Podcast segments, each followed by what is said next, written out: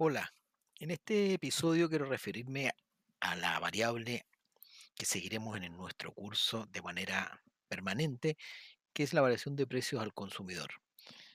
El Instituto Nacional de Estadística publica todos los meses, tiene un calendario para ello, la inflación de los últimos 12 meses y algunos otros indicadores de inflación que más adelante en el curso iremos desarrollando. Me quiero referir a la última publicación, ahora del 8 de septiembre, en el cual publica el indicador con un valor de 3,1 en los últimos 12 meses. Y este número para nosotros es significativo en qué términos. Corresponde al valor central de la meta que se autoimpone el Banco Central para controlar la inflación. Esta inflación de los últimos 12 meses corresponde prácticamente al objetivo que el Banco Central se fija. El horizonte de planeación de la política monetaria es la inflación en los últimos 12 meses, pero con un horizonte temporal de dos años.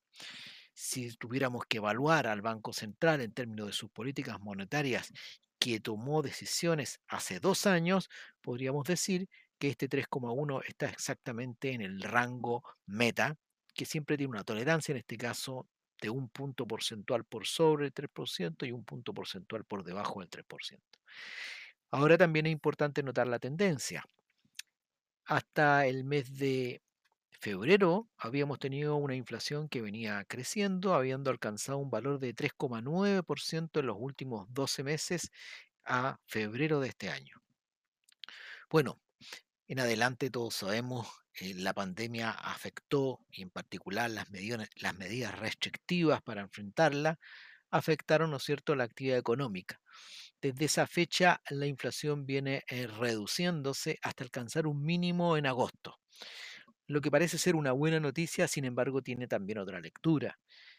La actividad económica, cuando decae, deja muchas holguras en el aparato productivo y eso hace que no haya presión sobre los precios. Por lo tanto, una lectura de esa baja persistente de la inflación es la baja también de la actividad económica.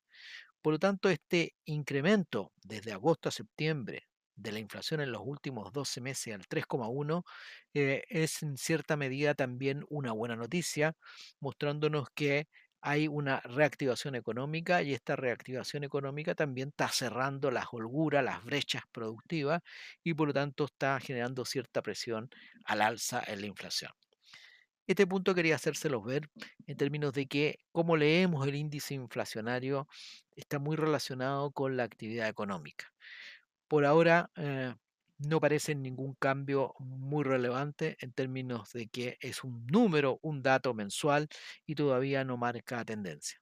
Esperemos que la actividad económica se siga un curso creciente y que esta actividad económica vaya generando también eh, presiones sobre los precios, siempre sobre el rango que el Banco Central tiene estipulado como meta.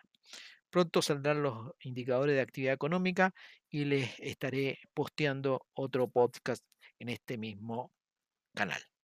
Nos estamos viendo.